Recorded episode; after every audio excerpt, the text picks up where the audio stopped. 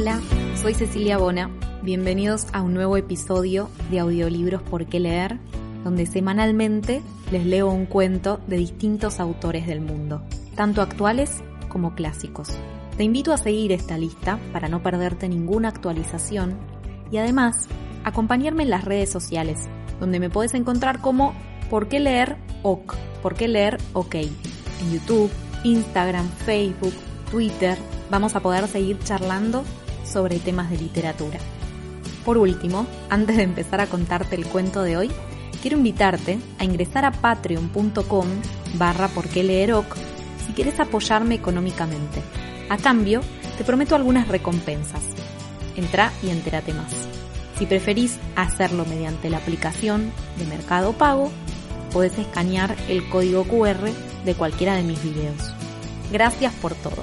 Y ahora sí, a la historia. Economía política. Mark Twain.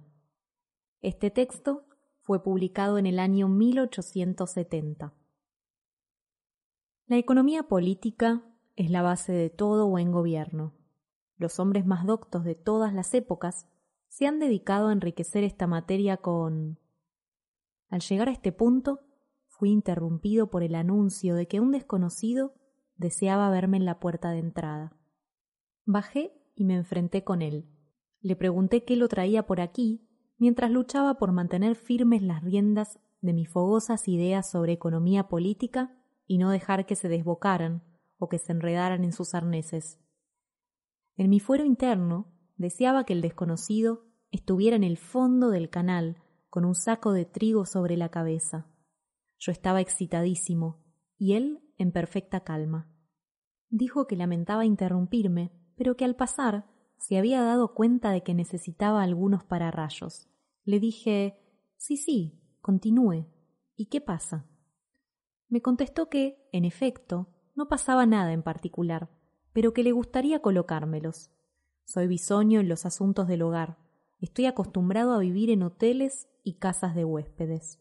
Como le sucede a todo el mundo en casos similares, trato de aparecer, ante los desconocidos, como muy ducho en estas cuestiones, y en consecuencia dije, como quien no quiere la cosa, que hacía tiempo que trataba de hacerme colocar seis u ocho pararrayos. El desconocido hizo una mueca de sorpresa y me miró inquisitivamente, pero yo conservaba la serenidad, con la idea de que, si por casualidad cometía alguna equivocación, no me atraparía por mi expresión. Él dijo que me prefería de cliente antes que a ningún otro de la ciudad. Le repuse que sí, que estaba bien, y ya había partido para seguir lidiando con mi tema favorito cuando me hizo volver para preguntar exactamente cuántas puntas quería colocar, en qué parte de la casa las quería y qué calidad de cable prefería. Como hombre no habituado a las exigencias del hogar, me vi en un apuro pero salí bastante airoso, y quizá ni sospechó que estaba tratando con un novicio. Le dije que pusiera ocho puntas en el tejado y que utilizara la mejor calidad de cable. Contestó que podía proporcionarme el artículo ordinario a veinte centavos el pie, con un baño de cobre a veinticinco y con chapado de zinc y enrollado en espiral a treinta, y añadió que este último atraería un relámpago en cualquier situación y donde quiera que se dirigiese, y que haría inofensivo su curso y apócrifo su ulterior progreso. Yo dije que apócrifo no era una palabra despreciable, emanando de quien procedía, pero que, al margen de la filología, me gustaba el enrollado en espiral, y que elegía aquella clase. Me respondió que podría decirme que con doscientos cincuenta pies tenía bastante, pero que para hacerlo a conciencia realizar el trabajo mejor acabado de toda la ciudad, atraer la admiración tanto de justos como de pecadores, y obligar a que todo el mundo dijera que jamás había visto una disposición de pararrayos tan simétrica e hipotética desde que tenía uso de razón, suponía que en efecto le sería imposible hacer nada sin cuatrocientos pies. Si bien, como no quería abusar, haría lo posible por reducirlos. Le repuse que utilizara cuatrocientos y que emprendiera la clase de labor que quisiera, pero que me dejara volver a mi trabajo. Por fin pude librarme de él, y después de perder media hora tratando de acomodar de nuevo mis pensamientos sobre economía política, me encontré en situación de proseguir. Los más valiosos presentes de su genio, experiencia de la vida y conocimientos. Las grandes figuras de la jurisprudencia comercial, confraternidad internacional y desviación biológica de todas las épocas, civilizaciones y nacionalidades, desde Zoroastro hasta Horace Greeley, han... Al llegar a este punto, fui interrumpido de nuevo y requerido para bajar y seguir conferenciando con el hombre de los pararrayos. Me apresuré, hirviendo y traspuesto de pensamientos prodigiosos, concebidos en palabras de tal majestad que cada una de ellas era por sí misma una ininterrumpida procesión de sílabas de quince minutos seguidos. De nuevo me enfrenté con aquel individuo. Él, tan calmado y amable, yo, tan acalorado e histérico. Estaba de pie, en la actitud contemplativa del coloso de Rodas, con un pie encima de mis brotes de tuberosas y el otro entre los pensamientos, con las manos en las caderas, levantada el ala del sombrero, con un ojo cerrado y el otro contemplando con mirada crítica y de admiración mi chimenea principal. Dijo que aquel sí era un estado de las cosas que le hacía a uno alegrarse de vivir, y añadió juzgue por sí mismo. Dígame si ha visto usted jamás nada tan delirantemente pintoresco como ocho pararrayos en una chimenea. Yo dije que no podía acordarme de nada que lo sobrepasara. Él replicó que, en su opinión, no había cosa en este mundo, a excepción de las cataratas del Niágara, superior a aquel espectáculo, dentro de las escenas ofrecidas por la naturaleza, y que, con total sinceridad, creía que todo cuanto se necesitaba ya para hacer de mi casa un verdadero bálsamo para los ojos era retocar un poco las otras chimeneas, y así añadir al sorprendente Cap Dale una dulcificadora uniformidad de obra acabada que atenuaría la natural extrañeza ante el primer Cap de Tat. Yo le pregunté si había aprendido a hablar así en algún libro y si había manera de conseguirlo. Él sonrió complacido y dijo que su forma de hablar no se enseñaba en los libros, que únicamente la familiaridad con el rayo podía capacitarle a uno para usar con impunidad aquel estilo conversacional. Entonces estimó que unos ocho cables más, desperdigados por mi tejado, me bastarían, y supuso que con quinientos pies de material iba a tener suficiente. Añadió que los ocho primeros habían excedido algo sus cálculos, y que había requerido una pequeña cantidad más de material, unos cien pies o cosa así. Le repuse que tenía una prisa enorme y que deseaba que dejáramos definitivamente concluido aquel asunto para poder proseguir mi trabajo. Él contestó hubiera podido colocar estos ocho cables y seguir con mis asuntos. Hay quien lo hubiera hecho, pero yo no. Yo me dije este hombre es un desconocido y moriría antes que engañarlo. No hay suficientes para rayos en esta casa, y por principios no me moveré de aquí hasta que haya hecho con él lo que querría que hicieran conmigo, y se lo haya expuesto así. Señor mío, mi misión está cumplida. Si el recalcitrante y deflogístico mensajero de las nubes viene a asomar su. No se lo tome así, dije. Ponga los ocho restantes, añada quinientos pies de cable en espiral, haga lo que quiera y cuanto quiera, pero calme sus sufrimientos y trate de mantener sus sentimientos dentro del diccionario. Mientras tanto, si es que hemos ya llegado a un acuerdo, voy a volver a mi trabajo. Creo que estuve, aquella vez, una hora entera tratando de volver al punto en que se encontraba la sucesión de mis ideas antes de la última intromisión. Pero creo que por fin lo conseguí y pude aventurarme a proseguir lidiado con esta gran materia y los más eminentes han descubierto en ella un adversario digno, un adversario que resurge, fresco y sonriente, después de cada embestida. El gran Confucio dijo que preferiría ser un sesudo economista a jefe de policía. Cicerón repetía con frecuencia que la economía política era el mayor cumplimiento que la mente humana fuera capaz de consumar. E incluso nuestro Griley ha dicho, vaga pero enérgicamente, que la economía Aquí el hombre de los pararrayos me volvió a requerir. Descendí en un estado de ánimo muy próximo a la impaciencia. Dijo que hubiera preferido morir a interrumpirme, pero que cuando se le empleaba en un trabajo se sentía movido a hacerlo de una manera correcta y competente, que cuando terminaba la fatiga lo arrastraba a buscar el descanso y recreo de que tan necesitado estaba, y que a ello se disponía.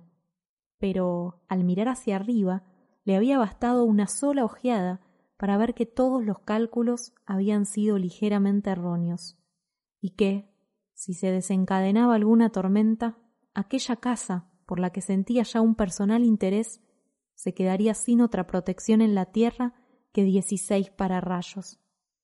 Tengamos paz, grité. Ponga ciento cincuenta, ponga algunos en la cocina, ponga una docena en el establo, póngale un par a la vaca, póngale uno a la cocinera, repártalos por esta maldita casa hasta que tenga el aspecto de un campo de cañas de zinc con puntas de plata enrolladas en espiral.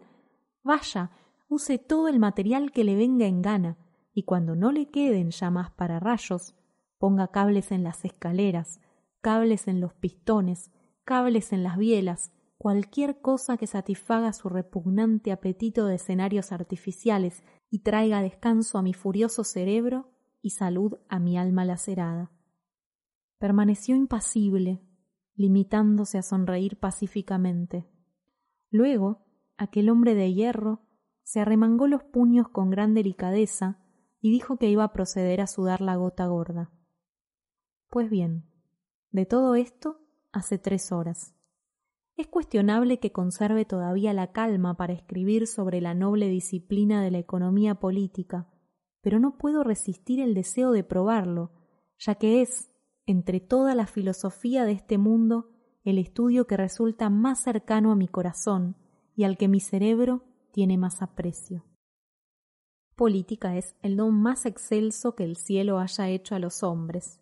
Cuando el disoluto, aunque dotado Byron, permanecía en su destierro veneciano, declaró que si pudiera ser posible volver atrás y vivir de nuevo, su depravada vida emplearía los intervalos de lucidez y serenidad no en la composición de frívolas rimas, sino en ensayos sobre economía política. Washington amó esta exquisita ciencia, y hombres tales como Baker, Beckwith, Judson y Smith están impredecederamente relacionados con ella. Incluso el imperial Homero, en el noveno libro de su Ilíada, decía Fiat justitia roat caelum post mortem unum ante bellium hic haset hoc ex parte res politicum economico est. La grandeza de estas concepciones del anciano poeta, junto con la fortuna de la fraseología que las reviste y la sublimidad de la imaginería con que están ilustradas, han distinguido esta estrofa y la han hecho más celebrada que cualquier otra que jamás. Está bien, no diga una palabra más, ni una sola palabra. Limítese a presentar su cuenta y húndase en un impenetrable silencio por toda la eternidad. ¿Novecientos dólares? ¿Eso es todo? Este cheque será respetado por cualquier banco honorable de Estados Unidos. ¿Por qué se ha reunido tanta multitud en la calle? ¿Cómo? ¿Que están mirando los pararrayos? Madre mía, ¿es que no han visto jamás unos pararrayos? ¿Dice usted que no habían visto tal acumulación en una sola casa? Voy a bajar y dedicarme con espíritu crítico a observar esta ebullición popular de ignorancia. Tres días más tarde. No podemos más. Durante veinticuatro horas nuestro erizado predio fue la sensación y la comidilla de toda la ciudad. Los espectadores de los teatros bostezaban, ya que las más felices invenciones escénicas eran vulgares y triviales comparadas con mis pararrayos. Noche y día estuvo nuestra calle bloqueada por la curiosa multitud, entre la cual se encontraba mucha gente venida del campo a admirar la maravilla. Fue un bendito alivio cuando, al segundo día, sobrevino una tormenta y los rayos empezaron a ir por mi casa según la frase feliz del historiador Josephus. Si así puede decirse, nos barrió el terreno. A los cinco minutos no quedaba ni un espectador en media milla a la redonda. Pero todas las casas altas, hasta esa distancia, estaban invadidas hasta llenar las ventanas, tejados y demás. Y con motivo, pues todas las estrellas fugaces y los fuegos artificiales del 4 de julio de toda una generación, juntos y abatiéndose simultáneamente desde el cielo en un brillante chaparrón sobre un indefenso tejado, no le hubieran ganado la mano al despliegue pirotécnico que destacaba tan magníficamente en mi casa entre la oscuridad general de la tormenta. Tal y como contamos, los rayos golpearon mi propiedad setecientas sesenta y cuatro veces en cuarenta minutos, pero cada vez tropezaban en uno de aquellos fieles postes y bajaban por el retorcido cable hasta hundirse en la tierra, quizá antes de que pudieran sorprenderse por cómo sucedía el asunto. En todo aquel bombardeo solo se desprendió un pedazo de pizarra del tejado, y porque durante un instante los pararrayos de los alrededores estaban conduciendo todos los relámpagos que les era posible. Desde que el mundo es mundo, no se vio nada parecido. Durante todo un día y una noche, ni un solo miembro de mi familia pudo sacar la cabeza por la ventana sin que le quedara lisa como una bola de billar, ya que se le achicharraba el pelo. Y espero que el lector me creerá si le digo que ninguno de nosotros se atrevió a soñar con salir de la casa. Pero al final se terminó el terrible asedio. No quedaba ya en las nubes de nuestro cielo, no quedaba ya en las nubes de nuestro cielo ni un átomo de electricidad al alcance de mis insaciables postes. Entonces me eché a la calle y reuní un grupo de osados trabajadores, y no nos dimos descanso hasta que mis posesiones fueron desprovistas de su terrible armamento, con excepción de tres pararrayos en la casa, uno en la cocina y otro en la granja, que son los que continúan allí hasta el día de hoy. Y entonces, solo entonces, se arriesgó la gente a volver a pasar por nuestra calle. Quiero hacer constar aquí, de paso, que durante aquellos horrorosos momentos no continué mi ensayo sobre economía política. Incluso ahora no estoy lo suficientemente sosegado de nervios y de seso como para volver a emprenderlo. A quien pueda interesar.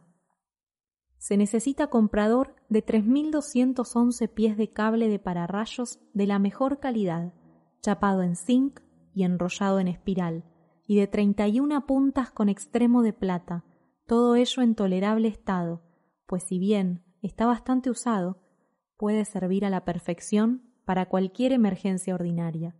En caso de interesarle, diríjase a la agencia de publicidad. Gracias por escuchar el cuento hasta el final. Espero que te haya gustado. Si es así, no olvides seguirme en las redes sociales. Búscame en Instagram, Facebook, Twitter y YouTube como por qué leer OC.